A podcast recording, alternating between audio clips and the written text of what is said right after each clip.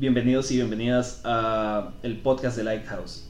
Hoy estamos con mi amiga y socia Mónica Valverde. ¿Cómo estás, Mon? Muy bien, muy bien. Un gusto estar aquí con vos, Jorge. Qué dicha. Me alegro mucho. Eh, Mónica, para introducir rápidamente quién es, es una penalista maravillosa. Es realmente extraordinaria, una persona sumamente inteligente y creo que hoy nos venís a compartir una serie de cosas que son sumamente importantes. Eh, en los procesos, no solamente en los procesos penales, que vos es lo que más llevas, es sumamente importante hacer una especie de eh, valoración de variables y eh, alguna, algún tipo de esquema de cómo organizar, ¿verdad? Y, cómo, y, cómo, cómo, plantear una estrategia, ¿verdad? Así que eh, te cedo la palabra para que nos, nos, puedas iluminar en todo este Perfecto, muchas gracias Jorge. Lo primero que quiero decir es que todos esos elogios son también de mi parte para ah, vos. Lo primero es lo más importante. Pero sí, efectivamente, eh, bueno, nuestro equipo en Lighthouse tiene interés de realizar, ¿verdad?, una serie de discusiones, ¿verdad?, que a la postre nos permitan emitir recomendaciones y que sean de utilidad, ¿verdad?, de interés y de utilidad para nuestros clientes y para cualquier persona en realidad también que nos escuche. Para iniciar con este asunto, ¿verdad?, que ya brevemente estaba explicando Jorge, nos parece que es muy importante analizar el tema de la estrategia, ¿verdad? La estrategia dentro de los procesos. ¿Y por qué es esto importante? Porque en realidad eh, las personas tienen que saber primero qué esperar de su asesor legal, ¿verdad? O bueno, en realidad inclusive de cualquier tipo de asesor, de asesoría, ¿verdad? No tiene ni siquiera que ser únicamente de índole legal, para también saber de qué forma conducirse. ¿verdad? Entonces, lo primero es eso, ¿verdad? Tener claridad sobre cuál es la estrategia para saber uno de qué forma debe conducirse también. Entonces, deberíamos iniciar considerando, pues, qué es esto, ¿verdad? ¿Qué es una estrategia, ¿verdad? Eh, bueno, también es algo importante mencionar, ¿verdad? Que este término en principio, ¿verdad?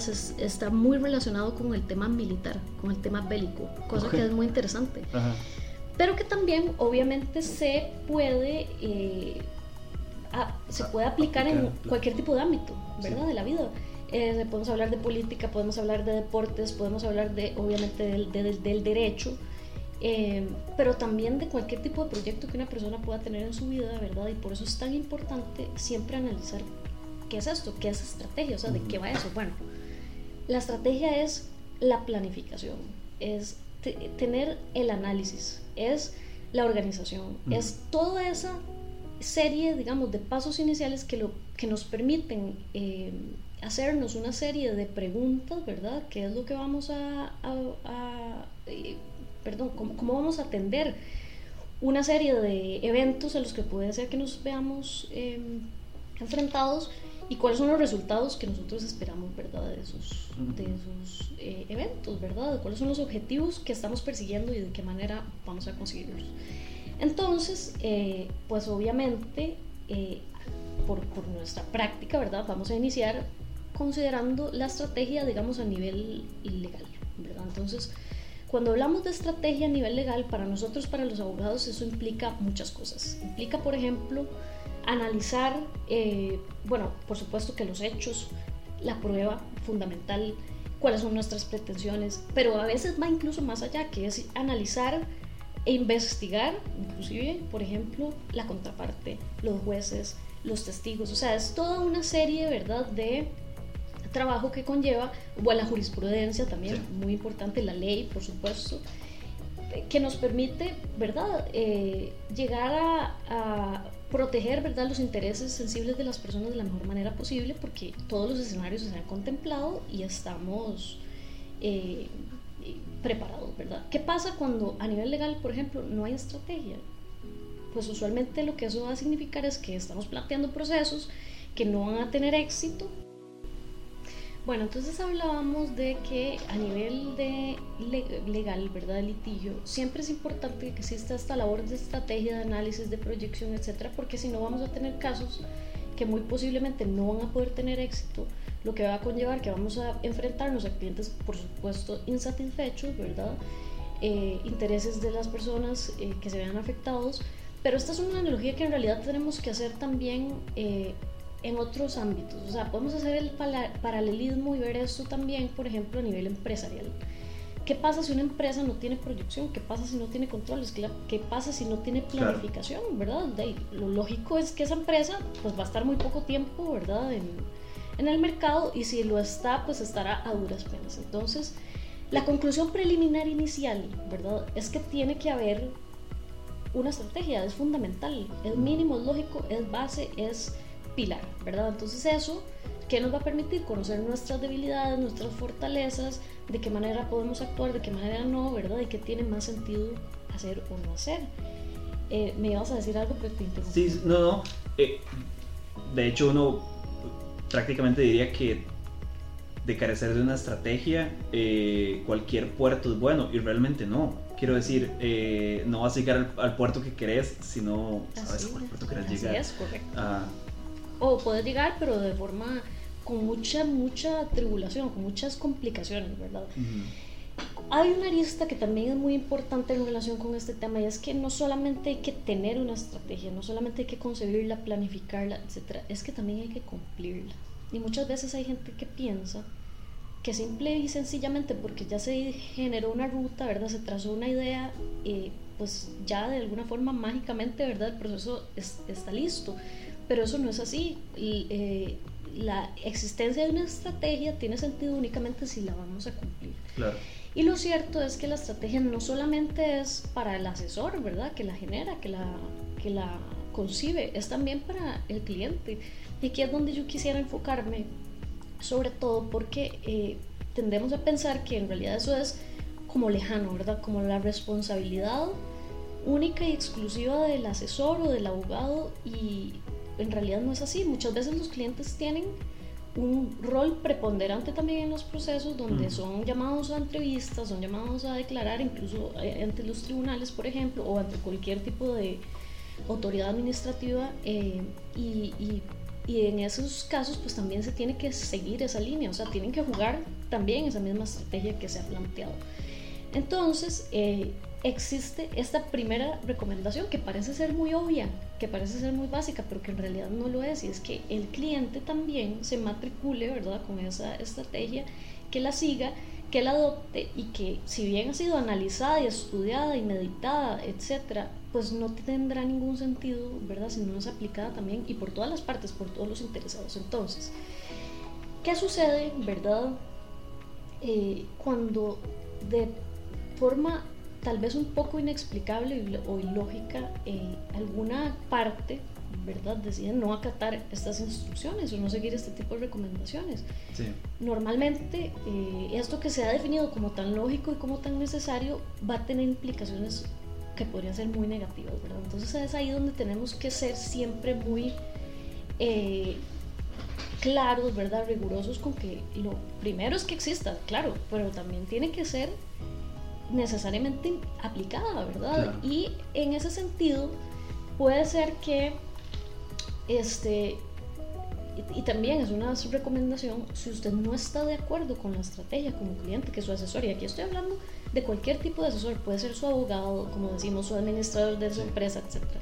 Si usted no está necesariamente conforme con la estrategia o usted no la entiende o usted tiene alguna duda o tiene alguna inquietud lo primero que hay que hacer es eh, cuestionarla, preguntar por qué es así, por qué no es de otra forma, o sea, por qué, qué implicaciones puede tener esta planificación, e, esta idea y o qué podría o qué implicaciones podría tener otra, la que tal vez es de su preferencia, ¿verdad? Porque está perfectamente bien, a fin de cuentas los clientes son los que conocen los hechos, los que los viven y uno con esos elementos pues trata de hacer un planteamiento correcto, también las consecuencias, totalmente de acuerdo. Entonces, si bien es importante cuestionar, porque también hay algo que hay que considerar que es muy importante y es que, a ver, los abogados no somos infalibles, no somos pitonizos, ¿verdad? No somos, eh, como dijo Cristiano Ronaldo, eh, guapos, millonarios, genios, o sea, pues no somos infalibles. Siempre es bueno y, es sana también, ¿verdad? el cuestionamiento, que haya un reto intelectual, ¿verdad? De,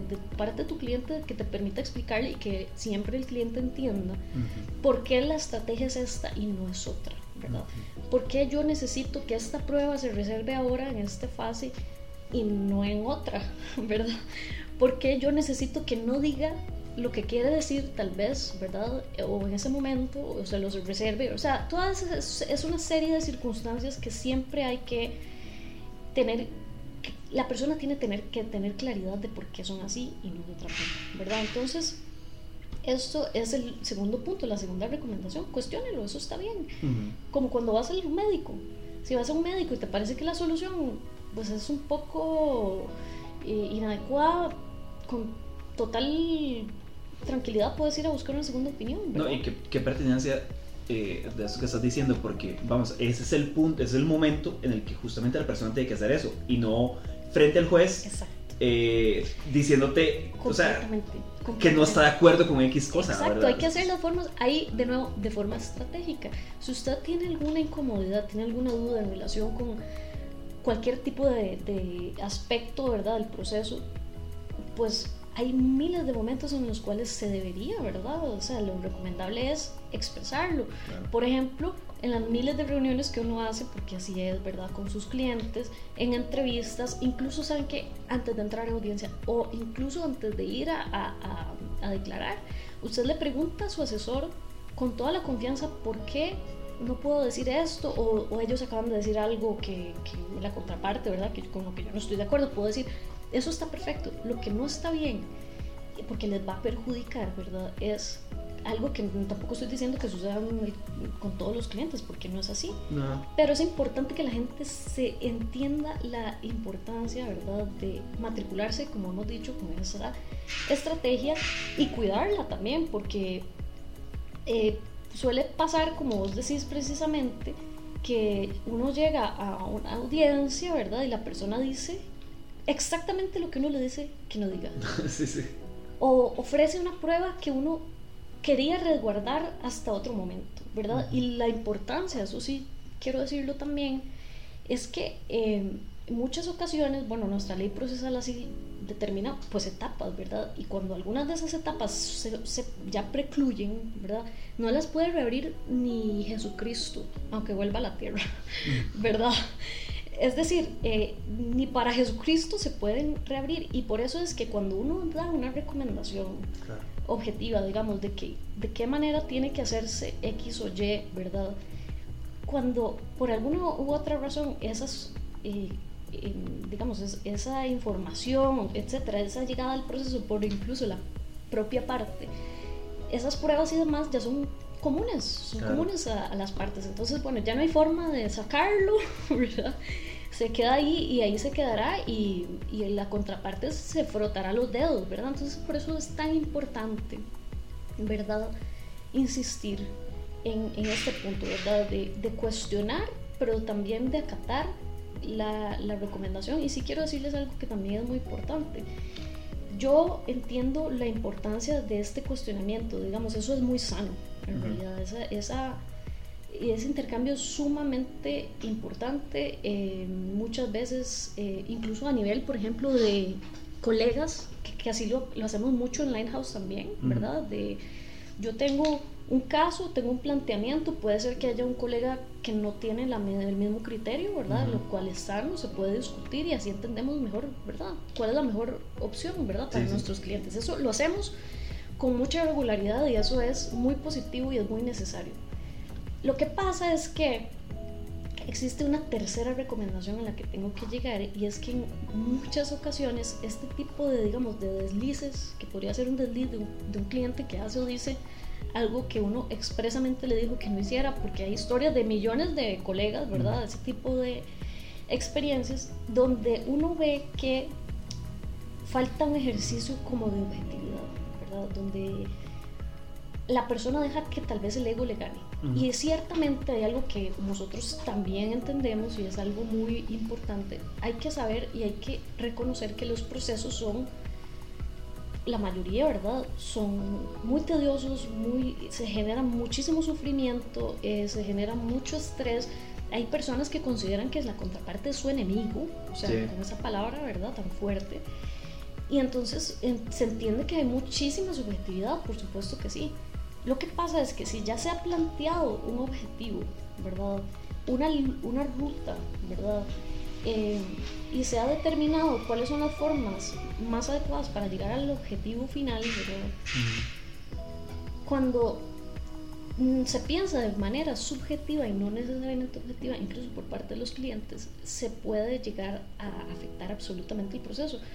Eh, sin que se pone en jaque, se puede poner en jaque un proceso y, ¿verdad? Hablando en términos del ajedrez, sin que se pueda resolver, o sea, sin que podamos encontrar una solución necesaria, o, tal vez sí, pero implica eh, que la persona se está exponiendo, por ejemplo, ya en la forma más gravosa, a, ser condenada a una pena privativa de libertad, o a ser condenada en costas, ¿verdad? Porque tal vez eh, se, se, determina por parte de los jueces que hubo mala fe, etc. Entonces, bueno, ¿verdad? Hay una serie de razones por las cuales es tan importante tratar de ser objetivo, ¿verdad? Aunque se esté en un momento tan difícil que nosotros lo reconocemos, por supuesto, eh, inmerso en un proceso de cualquier índole, en realidad. Sí, sí, sí.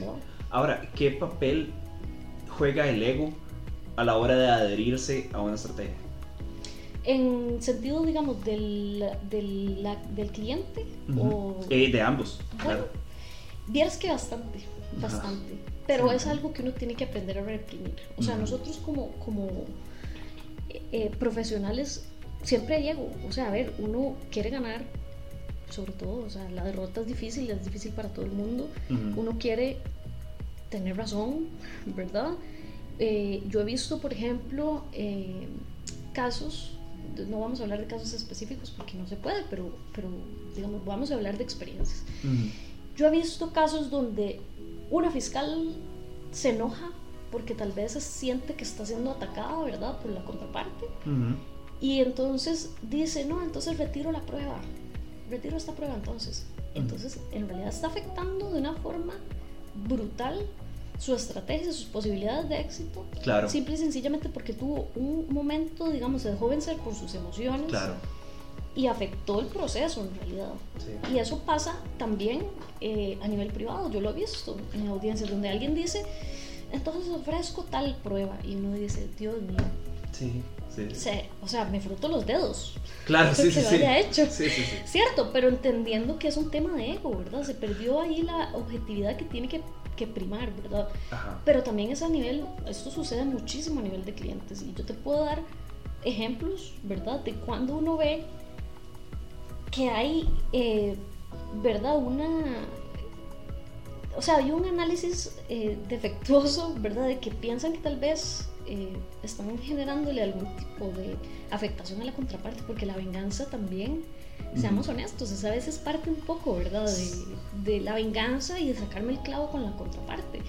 Pero uno ve, por ejemplo, muchas cosas. El imputado que va y dice lo que uno expresamente le dice que no diga. O lo, porque se nota, se nota uno cuando está ahí en tribunales y ve que el imputado dice algo, ¿verdad? Pero no necesariamente ni, ni defendido, son experiencias, ¿verdad?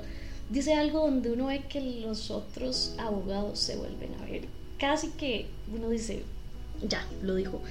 O, un cliente, un, ¿verdad? un imputado o una cliente que contradice a su abogado en aspectos que son demasiado fundamentales. Entonces el abogado dice algo, pero la contraparte dice otra cosa. Eso es algo, digamos, es claro que hay una pugna ahí, ¿verdad? De quién, yo digo lo que yo quiero, pero eso siempre va a tener posiblemente un efecto nefasto, ¿verdad? Un efecto negativo en los intereses de esa persona, que tendrá que ver si los asume o no, ¿verdad?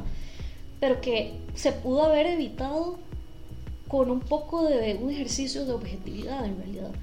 También hay gente que le encanta hablar mal de la contraparte. Por ejemplo, eso mm, recientemente, en un caso de abuso, ¿verdad? Que tras de eso son, o sea, jamás se puede hablar mal de una persona víctima de abuso, o sea, al menos se ve pésimo como, como, como, imputado, ¿cierto? O sea, son cosas que claramente eh, no tenían por qué suceder, ¿verdad? Y porque la parte se ve como, eh, o sea, que tiene potencialidad de, de ser muy, muy negativo.